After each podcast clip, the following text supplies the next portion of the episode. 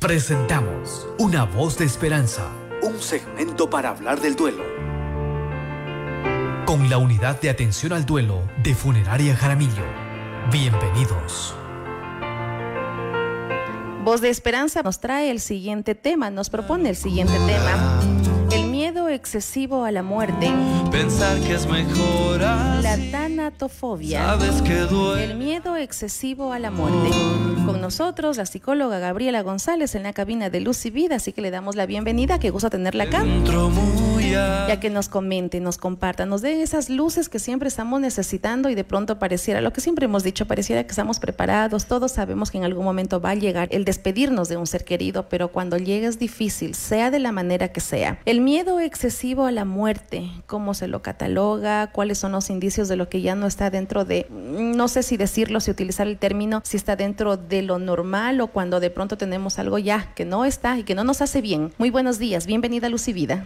Buenos días, Silvanita. Muchísimas gracias por el espacio. Reciban un cordial saludo desde Funeraria Jaramillo y Camposanto Jardines del Zamora, Unidad de Atención al Duelo. Efectivamente, el día de hoy proponemos este tema, miedo excesivo a la muerte o también denominado tanatofobia. Les comento un poquito de dónde nace la propuesta de este tema. Si bien es cierto, la semana pasada me encontraba pues conversando, ¿no? Justo en un café con un familiar y de pronto saludamos con una conocida, ¿no? Es muy, muy atenta, muy dulce. Y ese día justamente era su cumpleaños y en medio de, de esta conversación nos comenta lo siguiente. Nos dice, hoy día he recibido muchos obsequios, muchos regalos, he recibido muchas flores, muchos saludos. Creo que, no sé, voy a morir. Creo que voy a morir. Wow, entonces, ajá, entonces mire cómo esta situación tan habitual de la vida hace que, claro, en uno pueda despertar estos temas que a veces son de desconocimiento de la sociedad. Y cuando nosotros tenemos presente este tipo de expresiones, tiene su razón de ser y por lo mismo es que hoy día vamos a hablar acerca de la tanatofobia, que si bien es cierto, es conocido como un temor persistente y excesivo e irracional. Me surge solo antes de proseguir. Claro que, sí, y, que se nos queda la idea, ¿por qué siempre cuando de pronto, hoy bailé tanto, tanto, tanto que parece que voy a morir. O de pronto, hoy celebré el cumpleaños, he, recibido flores, llamadas, mensajes que pareciera que ya voy a morir. Así, o de pronto alguien despidan, se aprovechen ahora que estoy viva. Puede que el otro año ya no esté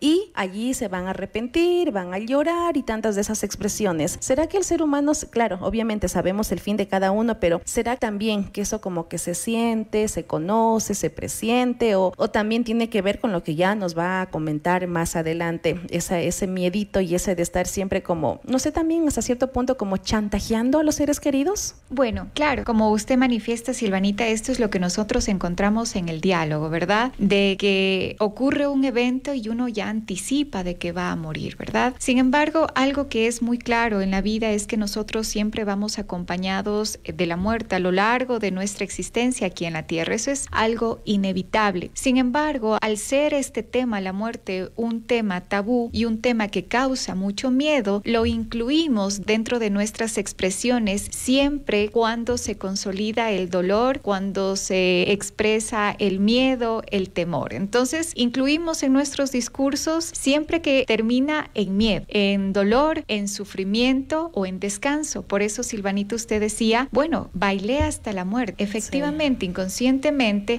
lo relacionamos al descanso. Y claro, dentro del el tema de la muerte, pues el día de hoy vamos a hablar acerca de ese miedo excesivo que puede ocurrir. Y como les hablaba hace un momento, puede llegar a ser persistente porque se manifiesta continuamente en nuestra vida, incluso alterando nuestro desarrollo con el entorno. Es decir, que empezamos a aislarnos, ya no participamos de las actividades que nos proponen, preferimos quedarnos en casa. ¿Por qué? Porque hay este temor, ¿verdad? Porque qué comentaba que es excesivo también este dolor? Porque ya no solo es continuamente, ya no solo son todos los días, es una vez al día, sino es en la mañana, en la tarde y en la noche. ¿sí? Y de pronto también aparecen estos pensamientos que vienen de pronto como pequeños flashes, ¿no es cierto? Que nosotros no es que estamos predispuestos a pensar, sino que de pronto asisten a nuestro pensamiento, ¿sí? Y todo relacionado a la muerte. ¿Y por qué mencionaba irracional?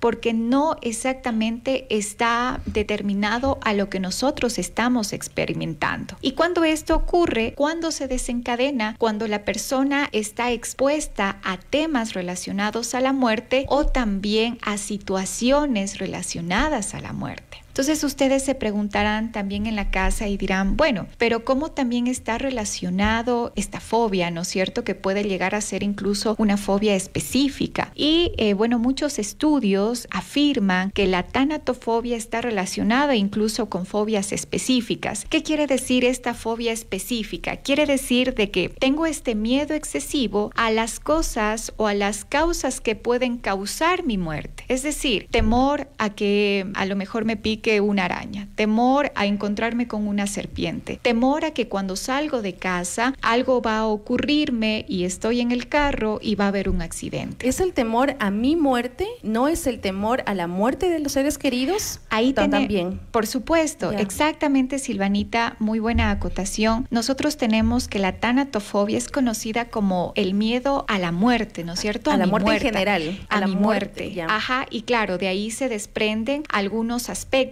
como el miedo que yo tengo a que fallezcan familiares, a que a lo mejor yo también pueda morir por algunos acontecimientos de la vida. Y eh, por qué es bueno aclarar, porque también tenemos otro término que es la necrofobia. Y la necrofobia, por supuesto, está relacionado a este miedo, a este miedo pues excesivo a la muerte en general. ¿Sí? Inclusive tomando en cuenta algunos aspectos como las formas de muerte que puede tener la persona. Entonces, hoy día nos orientamos netamente a ese miedo personal, ¿no es cierto?, que tenemos acerca de la muerte. Yo tengo, tengo una, un mensaje a través de WhatsApp y dice, a mí no me importa morir. Bueno, muy buenos días, gracias por el espacio. No me importa morir, es más, si yo pudiera dar la vida por mis seres queridos, pero que nada malo les pase a mi familia. Entonces a eso venía mi, mi pregunta. Nos dice una amiga a través de un mensaje de WhatsApp. A propósito, líneas habilitadas 2570 426 y su mensaje al 0994 50 55 39 59. No tengo miedo de morir yo. Yo puedo entregar mi vida por mis seres queridos, pero no quiero que nada malo les pase a mi familia, a mis seres queridos, que eso será tema para la próxima semana. Ahora, yo tengo miedo de morir yo. No quiero que me pase nada. El salir, un insecto, un viaje, es más, hay mucha gente que sí. De pronto no, mejor no salgamos porque las vías están malas. Mejor no viajemos porque puede pasar algo. Mejor no nos vayamos porque puede venir algo. Mejor quedémonos en la casa, pero pues sabemos que hasta en la casa puede suceder algo cuando, cuando nos toca. Ahora bien, continuemos entonces, nos vamos a concentrar en la muerte, en el miedo, en el temor a la muerte en primera persona.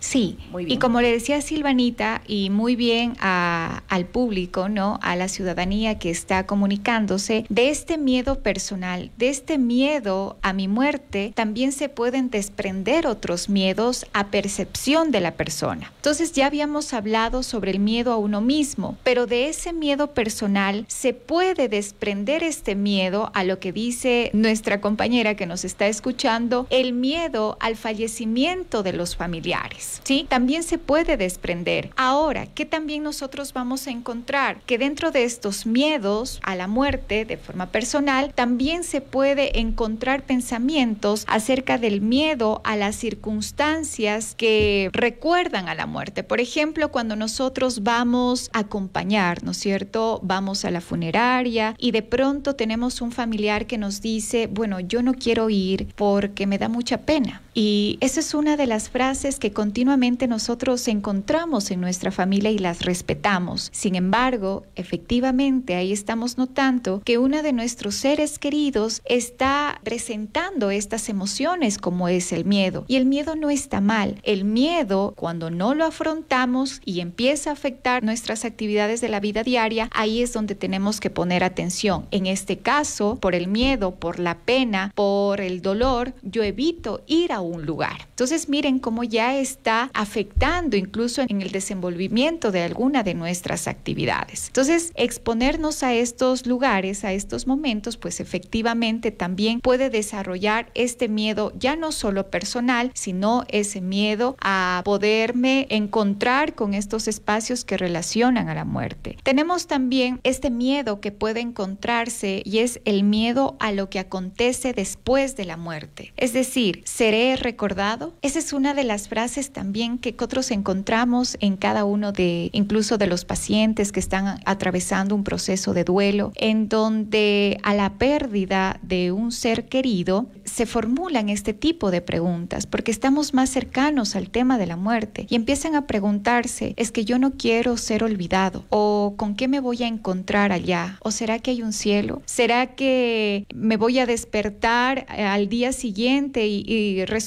que nadie me va a escuchar? Entonces, estos son los miedos o las frases que continuamente hay en nuestros pensamientos y que no las exteriorizamos. ¿Por qué? Porque que nos responden es, ay no, ¿por qué vas a estar hablando de ese tema? O no, ya te estás anticipando algo que no va a pasar. O mejor no hables de eso. O mejor no hables, no hables de, de, cosas malas. No hables de cosas malas. Uh -huh. Mira, estás atrayendo la mala suerte. Es verdad. Y ahí es donde nosotros, reitero, la muerte se convierte en un tabú, cuando es una realidad y efectivamente viene acompañado, como vivimos, pues obviamente viene personas. acompañado de todas las personas. Sin embargo, es un tema que debemos aprender a hablarlo y también a escucharlo. Pero cuando hay ese temor a hablarlo y a escucharlo, ahí es donde tenemos que poner atención y por eso también proponemos estos temas. Perfecto. Ahora Ajá. tengo la siguiente inquietud antes de que se me pase de acuerdo a lo que por va, supuesto. a lo que va acotando. Dice, es verdad, por miedo dejamos de hacer algunas cosas buenas de la vida, como visitar a un pariente, porque implica viajar y puede pasar algo y mejor no. Podemos salir a dar una vuelta, pero puede pasar algo, entonces mejor nos quedamos en la casa y vamos a estar más seguros. Pero me parece que este miedo crece más cuando ya hemos perdido un ser querido y no queremos volver a perder a otro integrante de la familia. ¿Cómo enfrentamos ese miedo? ¿Qué podemos hacer? Me imagino, por ejemplo, pongo el, pongo el ejemplo, una madre de familia perdió a su esposo, le da temor perder a sus hijos y ella comienza a encerrarse en su casa, a cuidar a sus hijos, a que no salgan, a que mejor no y a cuidarlos de una manera un poquito más excesiva. ¿Cómo manejar este temor que de pronto puede ser justificable? Es entendible, pero ¿cómo enfrentar ese temor que tiene esa mamá? Efectivamente, este tema nos permite abordar un área muy importante y justamente no será la única que tendrá la causa que puede promover este miedo. En este caso es que este miedo se ha alimentado tras las experiencias personales traumáticas, en este caso la pérdida de un familiar o eh, que ha sido incluso a través de un accidente automovilístico, eh, ha sido a lo mejor muy traumática esta pérdida, ha sido de pronto de un momento al otro, de ¿sí? manera inesperada. Exactamente, uh -huh. de manera inesperada, pero también hay otras causas que quizá quienes nos están escuchando lo están experimentando, como por ejemplo estas causas ante los procesos cercanos a la final de la vida, seguramente personas que están atravesando por una enfermedad que no tiene ya un acompañamiento que prolongue la vida, sino que efectivamente está dentro de un proceso de cuidados paliativos o que son enfermedades catastróficas, ¿verdad? O también cuando nosotros tenemos a personas adultas mayores, cuando, claro, ya tienen una edad significativa y pueden tener la percepción de que están más cerca de la muerte. Sin embargo, no es un determinante,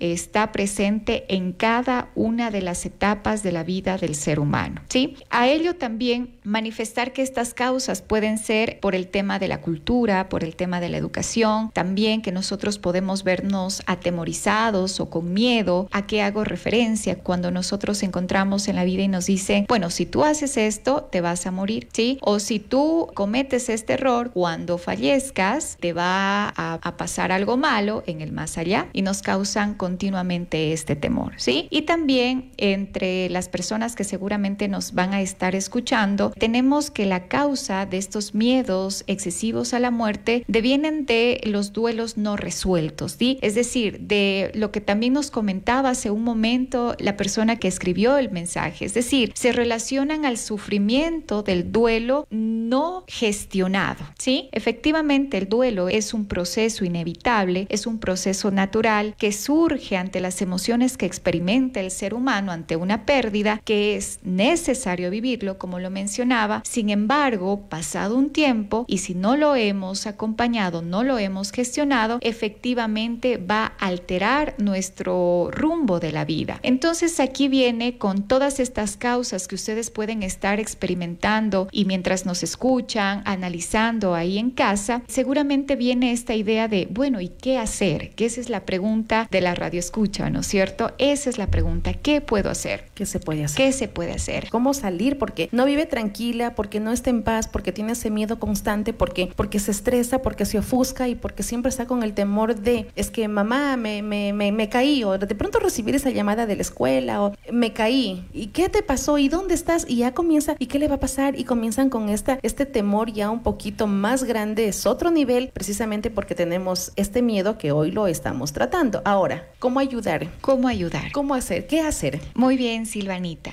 Efectivamente, es importante que nosotros acompañemos este proceso desde nuestras actividades de la vida diaria y entre ellos sería establecer una red de apoyo. Pero esta red de apoyo tiene que ser no solo compuesta por muchas personas, sino también tiene que ser compuesta por personas con las que nosotros tengamos esa asertividad para podernos comunicar y donde para nuestra percepción también tengamos esa apertura para poder ser escuchados. Eso es muy importante. Dentro de esta red de apoyo, cuando yo decía comunicación asertiva, saber que estas personas no nos van a juzgar, saber que estas personas no nos van a decir, ya no pienses en esto, ya no hables de esto, o ya no llames a la mala energía, que esas son las frases de la cotidianidad, ¿no es cierto? Entonces, redes de apoyo que nos digan, estoy aquí, no que nos digan, llámame si es que necesitas, no, sino que están aquí. Sí, eso es muy importante. Otro punto fundamental es establecer una rutina de cuidado personal y también de relaciones con el entorno. De cuidado personal, obviamente el poder establecer pues el cuidado de nuestra vestimenta, independientemente cuál utilicemos, pero que siempre esté limpia, el no olvidar bañarnos, el no olvidar lavarnos los dientes, el no olvidar comer, el no olvidar hacer actividad física, porque llega un punto que el miedo o el temor puede hacer que nosotros evitemos incluso la realización de estas actividades que para algunos será muy de la vida diaria, muy natural, pero para otros que están atravesando estos procesos de miedo y de temor, pues resulta todo un proceso, ¿no? Toda una aventura y todo un esfuerzo más que todo. Y también no olvidar en esa rutina poder relacionarnos con otros. Si bien es cierto, tenemos nuestra red de apoyo, pero también es poder establecer momentos en donde yo puedo salir, digamos, si tengo un miedo excesivo a que me pase algo o a que pase algo con mis seres queridos y en toda la semana o en todo el mes no he decidido ir a algún lugar. Entonces el empezar con pequeños retos, empezar saliendo una vez a la semana al parque, empezar a salir a pasear a la mascota, establecer una reunión con un amigo, quizá con ese café que está pendiente, y que yo suelo decir ese café que a veces nos abriga el corazón, ¿sí? Porque escuchar esas palabras o saber que están ahí apoyándonos es importante para uno, ¿sí? Da esa percepción de acompañamiento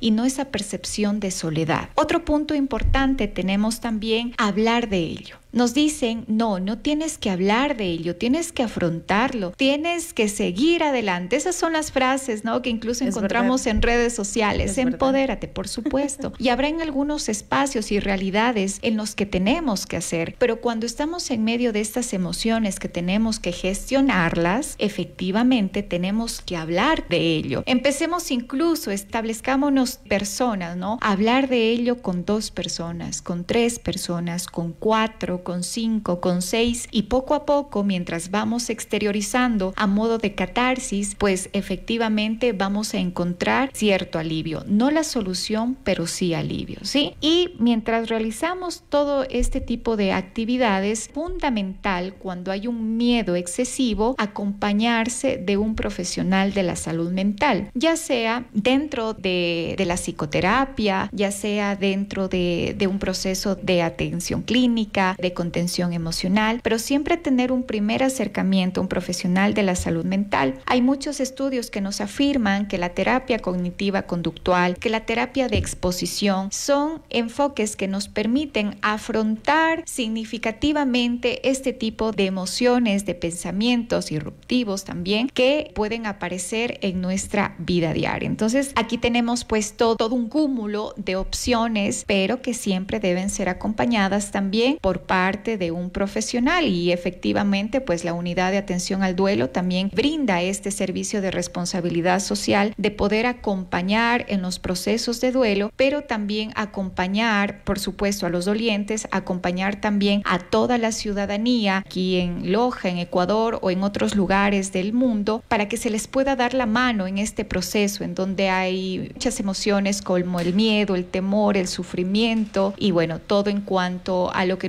nuestro ser puede expresarse ante los estímulos del exterior o de lo que experimentamos también. Me parece súper bien esta información, el poder manejar, el poder, sabemos identificar, yo creo que lo más difícil es identificar eso y aceptar, lo que decía precisamente en la psicóloga eh, Gabriela, el ponernos como reto, el conversar con una persona, con dos personas, con tres personas y que nos quitamos ese temor del qué dirán, el temor a ser juzgado, el temor a la burla y vamos compartiendo. Obviamente para ello existe un proceso. Tres. Ahora, personas especializadas, profesionales que nos pueden ayudar, que nos pueden guiar a dónde podemos acudir. Háganos la invitación, cuéntenos a dónde, de pronto si alguien está escuchando por primera vez este espacio y digan, ¿y dónde podemos ir? ¿Quién nos puede ayudar?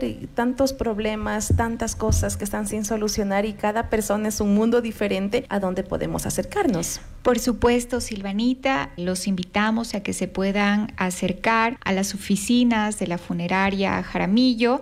También se puedan comunicar al número 096 108 03 46. Lo repito por si acaso, 096 108 03 46. También tenemos información y donde ustedes pueden agendar su cita a través de nuestra página www.funerariajaramillo.com. Ahí cuando ustedes ingresen va a haber un apartado que nos dice servicios. Hacemos clic y nos desglosa una información y encontramos blog del duelo. Hacemos clic y justamente nos aparece ahí para agendar nuestra cita y por supuesto acceder a este servicio de responsabilidad social. Estamos también a través de nuestras redes sociales como Funeraria Jaramillo, en Facebook, Instagram, Twitter y en YouTube y Spotify como Unidad de Atención al Duelo. Muy bien. Gracias por estos espacios, gracias a ustedes por escucharnos, gracias a usted por compartir. Gracias por la ayuda, gracias por estos espacios que nos ayudan a entender lo que estamos viviendo. Para nosotros es un honor poder ayudar en este proceso de sanación, de vivir bien, de tener una vida bonita. No sabemos cuánto tiempo estaremos acá, pero vale la pena tener días bonitos y tener buenos recuerdos. Gabriela González, psicóloga desde Funeraria Jaramillo, desde la Unidad de Atención al Duelo, como todos los días martes.